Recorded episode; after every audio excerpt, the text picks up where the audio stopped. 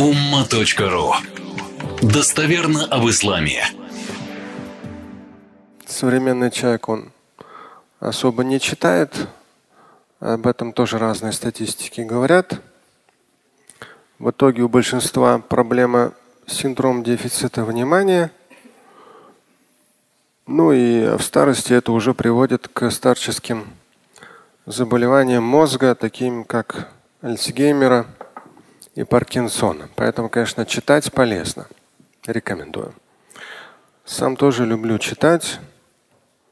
Вчера так попутно просматривал Насима Талиба антихрупкость в очередной раз. Он говорит, то есть он так по-своему там критикует все электронное, современное, ну при том, что человек современный, да, э, но в то же время говорит, книгу, живую книгу все равно электронными не заменить.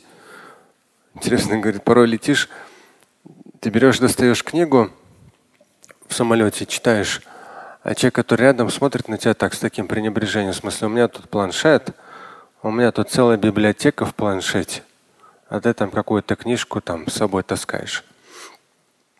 Ну, Насим Талиб там интересно этот счет. Как бы, все эти современные технологии и так далее, что вот ботинки, говорит, посмотрите, три тысячи лет те же самые ботинки.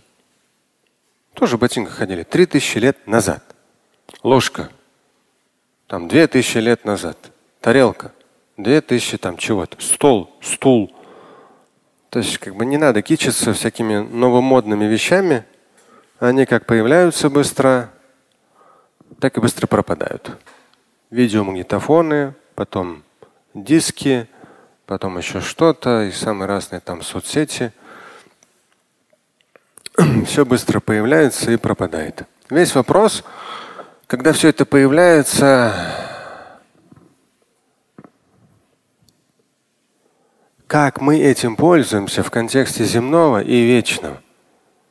Не просто как дети этому радуемся, а как мы этим пользуемся в контексте земного и вечного. Мода на то или иное появляется, пропадает – но ботинки все равно остаются ботинками. Понятие аурата, прикрытие аурат остается понятием аурата. Да, и книги все равно, еще в конце 90-х, помню, писала деловая литература о том, что э, книжный бизнес как таковой умрет, потому что появились электронные книги. И что? Но руки же у нас электронными не стали, они все такие же живые, напрямую связаны с нашим мозгом, поэтому нам хочется держать книгу через пальцы чувствовать своими мозгами эту книгу, перелистывать эти страницы, подчеркивать.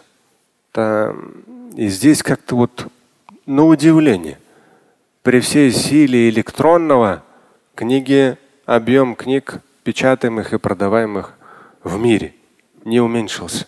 Люди остались все равно людьми. У них рука та же самая, мозги те же самые. Поэтому надеюсь, что суру Фатиха вы почитали. Как я в прошлый раз сказал, порой задумываюсь. То есть вот сейчас иностранные сервера, не иностранные сервера. То есть иногда там может не быть, ну, те, кто с интернетом как-то связан, может не оказаться возможности оплатить иностранные сервера. Ну да, сейчас мы через разные карты в Узбекистане, в Кыргызстане, оттуда как-то мы, россияне, стараемся оплатить то, что у нас там за границей. А сервера немецкие или там программы американские. Но все равно мой мозг рассматривает, а вот ну не оплатим мы очередной раз сервера. И да, все выключается. Иногда вы даже видели, хоп, уму.ру не работает.